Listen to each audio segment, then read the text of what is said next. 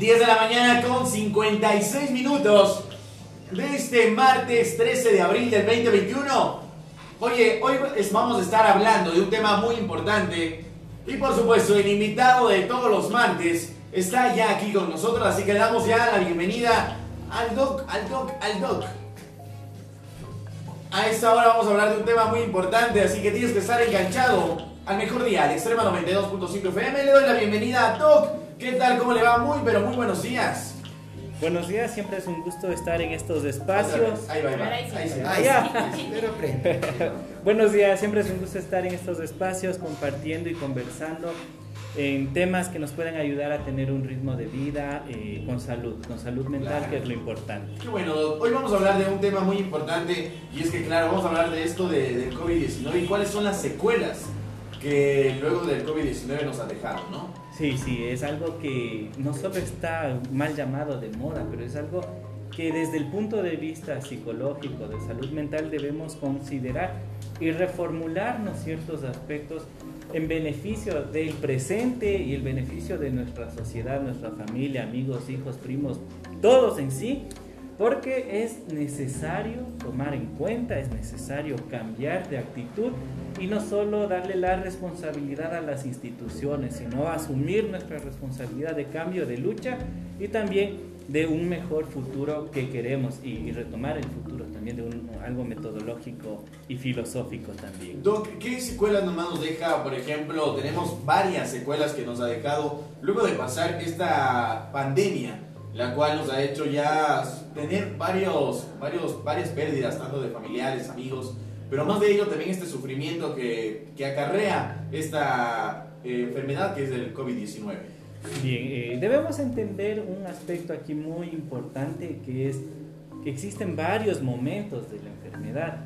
El antes, durante, después y mucho más allá ya después eh, el considerar aspectos muy graves porque no consideramos las secuelas que deja el COVID. Uno dice, bueno, ya me pasó, pero hay unas secuelas que son tremendamente fuertes, tremendamente dolorosas y también que genera un cambio en la concepción de la sociedad. ¿Por qué digo también hablar de momentos? Un momento es el qué puedo hacer para frenar todo esto. No solo el llevo mi alcohol colgado del cuello, no llevo eh, los pañitos para limpiar la superficie, no, sino qué más puedo hacer yo como sociedad, como gente, como humano para cambiar todo esto. Ser consciente que todos tienen una familia, que todos no quieren perder a un ser querido. Entonces esto, reformularlo y ser más estricto con lo que estamos haciendo. El alcohol, la mascarilla, el lavado de manos, pero también el cuidarle al otro. No solo yo me voy a cuidar, no solo yo como sujeto, sino cuidarle a mi familia, cuidarle a mis amigos, cuidarle a la sociedad, que esto no vaya a empeorar, que esto no vaya a desenfrenarse, porque estamos viendo momentos críticos. Entonces lo, lo importante aquí es volver a concebir la conducta humana con humanidad. ¿Qué quiero decir con esto? En velar y cuidar al otro, no solo uno mismo. Y eso va a cambiar esto, va a lograr que entendamos que el otro también tiene una familia, que el otro también tiene que llegar a casa, también está eh, luchando por darle un pan, darle un techo a, a, los demás. ¿Y qué pasa si esa persona se contagia? O por negligencia de una persona va a contagiar. Entonces es invitarle a que se cuestione un poquito, a, a retomar esta humanidad. Porque también digo... También será por la empatía, tal vez, ¿no? Claro, eso es importante. Y a lo largo de la historia humana eh, hemos notado que la empatía se ha perdido. Claro. Entonces ahora el, les invito a todos, ya esto no se toma mucho con el tema de trastornos mentales o algo, sino ya es retomar la humanidad, retomar esa empatía de sentir que el otro puede estar sufriendo, que eh, conciencia en sí de ser buenos ciudadanos, ser productivos no solo en trabajo para ganarme el pan eh, que llevo a la casa, sino productivos en que todo esto vaya mejorando, disminuya la situación del COVID. Yo quisiera eh, compartir historias muy tristes de, de, personas que cuando se contagian del COVID. Entonces, esto lleva a largo, o sea, las secuelas no son, bueno, me pasó ya, sino genera no solo eh, esto de, de, de, depresión que puede darse, es angustia, es desesperación, porque la, la enfermedad, las secuelas viene acompañada de pues, situaciones caras. La medicación, el cuidado, el desgaste. No solo es la persona que se contagió, es el cuidador de la persona que también se contagió. El COVID le puede dejar en cama. ¿Qué pasa ahí? Debe estar cuidándole el papá, la mamá, hermanos, hijos, abuelito, todo esto. Y eso desgaste. ¿Y qué pasa? No solo es un desgaste emocional, es un desgaste económico, es un desgaste de todo tipo, pero eso no vemos. No estamos viendo la magnitud de la situación que está viviendo nuestra ciudadanía, nuestra gente, nuestros hermanos, nuestro, nuestra humanidad en sí. Entonces yo sí, en este tema muy sensible, eh, sí, vuelvo a insistir, reformulemos lo que estamos haciendo con nuestros cuidados. Las secuelas del COVID a nivel emocional es la angustia, la de, desesperación y depresión. ¿Y qué pasa cuando todo eso se junta? ¿Qué pasa? va a surgir nuevas situaciones ya clínicas. Es como un globito, ¿no? Todo se va Exactamente. Sí, sí, eh, eh, exacto. Ah, ¿Y qué pasa cuando revienta? ¿Qué pasa cuando una persona no ve una luz de esperanza, no ve una solución? continúa, se desespera y continúa a estallar el globito, ¿no? El globito eh, en el ejemplo. Y aumenta el suicidio. No le digo va a darse como regla general, pero uno piensa y eso desencadena en situaciones patológicas mayores. Cuando en un inicio podemos aprender a cuidarnos, a cuidar al resto. Entonces también el trabajo no solo, yo quiero agradecer mucho eh, a todos los funcionarios particulares, privados, civiles y todo, que trabajan en esto de prevención. Y yo he conversado y he trabajado con, con médicos a nivel terapéutico que ya su angustia es sumamente grande, ya no saben qué hacer, ya han hecho de todo, pero la ciudadanía sigue desobedeciendo situaciones legales. Yo paso por algún lado y ¿dónde está la familia cuidando a su propia familia? ¿Dónde está el papá que le dice, hijo, no salgas? Si tú sales a tomar o fiesta, lo que sea, te vas a poder contagiar. Y no solo tú, sino vas a traer ese virus, vas acá y vas a contagiar a gente que tal vez no tiene la culpa y eso desencadena más situaciones. ¿Qué pasa? Las pérdidas, los duelos. Y es un, un, dolor, es una pérdida que uno no alcanza a despedirse. ¿Y eso qué genera? No se cierra el capítulo del duelo, no se cierra esa, esa etapa de decir... Como una despedida, ¿no? Exacto, no se da la despedida. Y queda eso marcado como un trauma posterior. ¿Y qué surge? Luego se retoma la, la patología, consumo de sustancias, de estados depresivos recurrentes. ¿Por qué? porque no tuve la precaución inicial. Uno puede subestimar, no puede realmente en este momento subestimar esta situación. 11 de la mañana con 4 minutos. Hoy hablamos con el psicólogo, por supuesto, el doctor Oscar Pérez, acerca de ese tema gran importante que son las secuelas que nos deja el COVID-19. Y es que, claro, eh, tenemos eh, varios casos de familiares, amigos que tal vez lo tenemos muy cerca y no sabemos cómo se encuentra en este momento. Y es que son secuelas que ha dejado tal vez la pérdida de algún familiar que lo hemos querido muchísimo y que es la ansiedad, es la depresión y que qué mejor que ser nosotros empáticos. Y también el mensaje del doc que lo ha reiterado varias veces y es que es la responsabilidad que tenemos que tener cada uno, no solo por el cuidado individual, sino por el cuidado colectivo. Y qué mejor que tienes que hacer caso a cada una de las explicaciones que se te da, a cada una de las prevenciones que uno también eh, se te otorga para que evitemos tantas muertes y todo lo que comentábamos. Ya no hay eh, UCIs, ya no hay camas, ya no hay estos departamentos donde se necesitan. ¿Qué podemos hacer ahí? Eh, esto es la manifestación del el desborde. O sea, ya aquí no se traduce mucho a la institución, cualquiera que sea, de decir, ellos tenían que hacer algo, no, nosotros debimos como ciudadanía, nosotros como hogar decir, oye hijo, ¿sabes qué? Por favor, cuídate y cuídanos. Entonces aquí también se visibiliza muchos aspectos que lamentablemente desencadenan con esta pandemia, pero es importante retomar. Yo siempre eh, insisto en que la familia es la que regula. Por favor, familia, reúnase eh, sanamente y diga, vamos a cuidarnos todos, vamos a tomar medidas, esto va a pasar, pero pasa con nuestro apoyo, con nuestro ejemplo. Entonces sí, es muy importante que entendamos eso. Yo sé que genera angustia estar en casa encerrados muchas veces, aislados, o lo que ya vivimos en algún momento. Y lo que nos quieren hacer. Y lo que en algún momento, si no cambiamos de actitud frente a esto, nos va a tocar. Y eso va a ser mucho más grave. Entonces, la sensibilidad y la empatía debemos entender.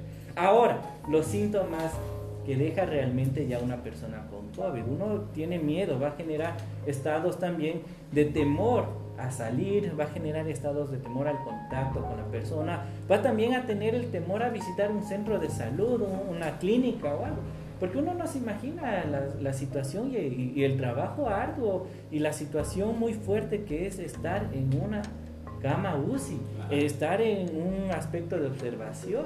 Entonces es, entender todo este tema, es ir más allá de decir, bueno, ya llega la vacuna, me la salvo. No es así. Es muy, eh, muta mucho este virus. Entonces yo creo que aquí el cambio o sea, de o perspectiva. Sea, o sea, ¿usted piensa que con la vacuna sí van a haber todavía muertes y todo el asunto?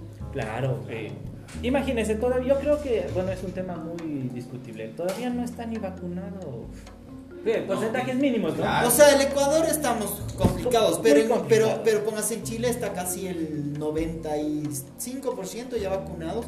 Claro, hay, hay, hay, ese eh, asunto de que la gente volvió a, a infectarse, pero muchos de ellos no murieron. Exacto. El tema es esto. Primero aprendamos a cuidarnos. Porque esto puede ser ya con la tecnología, avanza, puede haber muchos mecanismos, pero ya está eso, ¿qué estamos haciendo? ¿Qué, qué, generamos nosotros como ciudadanía, como eh, parte de la sociedad?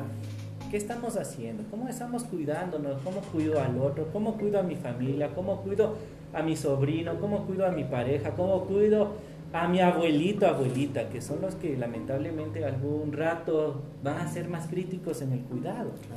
Yo sé que tengo que salir a trabajar, pero salgo y cuido y me cuido, ¿sí? Con todas las medidas. No estoy, ah, bueno, ahorita hace calor, me saco la mascarilla. No, hay que aprender a tener este grado de empatía sumamente alto en este momento y más que todo también hacer un apoyo uno del otro, a tener el nivel de comunicación que nos permita sacar todo el malestar que tengamos, porque estamos cargándonos de mucho, mucha angustia, mucha incertidumbre, ¿qué va a pasar? Y esto genera estados depresivos también. Y luego uno tiene una conducta derrotista, decir, ah, ahí queda, ya no me voy a cuidar, si me enfermo, me enfermo, si no, ya nada. Es porque también no estamos considerando que debemos tener un aspecto, un espacio para desahogarnos dejamos acumular todo. Entonces, qué mejor un espacio, decir, bueno, ¿saben qué? Sí, me siento cansado, ya me estorba la mascarilla, me estorba el no poder abrazar a mi ser querido. Pero hablemoslo, porque hay otras estrategias para demostrar afecto también. Yo que sé, una carta, un texto, una llamada telefónica, una videollamada, o sea, encontrar estrategias que suplanten lo que no podemos hacer ahorita. Pero no podemos, eso sí, estrictamente bajar la guardia. Entiendo estados de angustia, es muy normal, pero ¿dónde está la familia? ¿Dónde están nuestros amigos? De una forma positiva en el cual podamos eh, ser el apoyo, escucharlos, conversar, eh, tener este espacio muy bonito de decir yo te entiendo, estoy contigo, salgamos juntos de esto. Ya no solo yo con mi amigo, solo yo con mi pareja, mi familia. Ahora veamos el lado social, el lado de la humanidad, de nuestra ciudadanía. Salgamos juntos de esto. Es algo, un tema, si ustedes vieran los médicos cómo sufren al estar viendo la impotencia, que ya no pueden hacer nada, que ya están dándole el desahucio a la persona, la familia también, o sea, es algo sumamente grave que yo desde el punto, ya, ya no como psicólogo, sino como ser humano, este tema, si no logramos cambiar la perspectiva, generar algo, va a ser muy triste, eh, un recuerdo, un trauma en la historia del Ecuador muy fuerte. Entonces yo les invito a todos los que están escuchando, por favor, cuidemos a nuestros seres queridos, a nuestra ciudadanía, cuidémonos a nosotros y reformulemos. Estamos haciendo bien las cosas. A la familia, por favor, genere un poco más de control, más de apoyo para salir de esta como los seres humanos que somos y también el trabajar para salir bien, bien de esto. El otro día, el otro día yo veía un, un video de, en Argentina de un doctor de Argentina que supongo que estaba en, en, UCI, ¿no? Y venía un anciano y no sé qué le reclamaba, pero el, doctor sale, se saca la mascarilla enojado y le dice... Ah, claro, estaba en, la ambulancia. En la ambulancia, eso. Y le dice... Que es un año que no le, a su hijo. exacto, le dice hasta con malas palabras, eh, como son los argentinos, la concha del claro. y todo el asunto. Hace un año que estoy en esto, hace un año sigo como es, lavan, eh, ayudando a la gente. Hace un año no veo a mi hijo. Y vos venís a, a, a, tacharme a mí de, déjate de joder, le decía, basta, estoy cansado de esto porque todos los días me toca salvar vidas, porque todos los días estoy aquí al pie del cañón y vos venís, que hijo de madre, y él, claro, se le ve al ancianito, pues una persona muy adulta, que no sabe qué decirle porque lo único que yo pienso que esta persona adulta fue a decirle que necesitaba que le atiendan a él, no sé. Pero qué desesperación se ve que los médicos, muchos de los médicos ahorita están tratando de salvar vidas y vidas y vidas y, y en muchos de los casos no se puede hacer absolutamente nada porque lamentablemente este virus está matando demasiada gente. Y como usted decía, Doc, el rato que entra ya a UCI, muchos de ellos ya no salen y ni siquiera se les puede dar un abrazo, ni siquiera se les puede decir que, se, que estamos con ellos, que les amamos, ni nada, sino ya solo cuando nos entregan las cenizas de, del familiar. Sí, exactamente, este tema e, es grave, o sea, pongámonos, eh, como decíamos, la empatía, no solo empatía con los médicos, porque el tema no es que no exista midazolam, el tema es por qué no estoy conservando los cuidados estrictos que me están diciendo tener. Sí, entonces eso es, no saturemos el sistema. Lo que está pasando en Guayaquil nuevamente, de, lo, de, esta, de este medicamento Aterna, algo, algo, así es, ¿no es cierto? que no sé para qué sirve, la verdad, no he investigado, pero en Guayaquil otra vez, a pesar de lo que pasó hace un año atrás con este con este infeliz, porque no hay otra palabra, decirle al tipo que, que, que, vendió todo este medicamento a, a, tanta a tanto alto eh, de, costo, que vuelvan a ver, hacer otra vez ahora, señoras, de gente que común y corriente y que incluso ya en las noticias se ve lo que están vendiendo a igual a, a, costos exuberantes donde no son posibles de que, ponte decían que en, en el IES dan gratis. Y acá te venden a 600, 800, 1200, 1500. Qué infelices que son. donde la gente, muchos de ellos no tienen ni siquiera para comer, para, para pagar algo así tan insignificante, van a tener para pagar algo así. Y juegan con, el, juegan con, la, con la vida de una persona. Es lo que mencionaba el Doc, que eh, ahora en la actualidad lo que necesitamos en sí es pensar que pensar diferente, que somos personas, ya no por los puestos, por los títulos que eh, uno ah. tenga, sino que ahora lo que nos toca hacer es tratar de pensar como personas, eh, ser humanos y más que todo tener ese cuidado. Doc, ¿cómo pueden comunicarse con usted por si A o B tengan alguna situación? Y por supuesto quieran acudir a un experto y por supuesto nosotros le tenemos aquí en la cabina de extremo. Bien, eh, antes de darles el número y los contactos, sí es importante. En estos momentos la comunión, eh, yo sé que uno puede hablar a través de la ciencia, claro.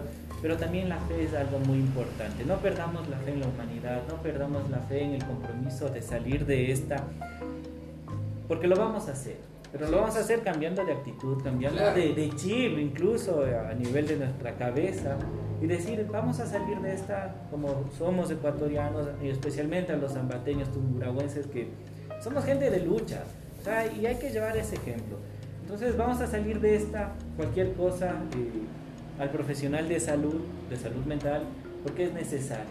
El momento actual requiere profesionalismo en temas de salud mental. Rompamos ese estigma. Entonces, para cualquier consulta, al 0999-02-9557. Ahí está, por supuesto, los números del doctor Oscar Pérez para que te comuniques con él por si acaso tengas alguna dificultad, algún síntoma, alguna secuela que te haya dejado, este, por supuesto, esta pandemia ¿Qué tal que si nos apoyamos, por supuesto, con grandes profesionales? Y por favor, ya tenemos a nuestro gran invitado de hoy, así que le agradecemos porque esté aquí en la cabina de Extrema 925 ¿Qué tal la pasó? ¿Si se agarró otra vez bien de la piola? Puta madre. sí, el final de sí, Inesperado. Así nos gusta. Estás bien agarrado de la piola por Extrema 92.5 FM.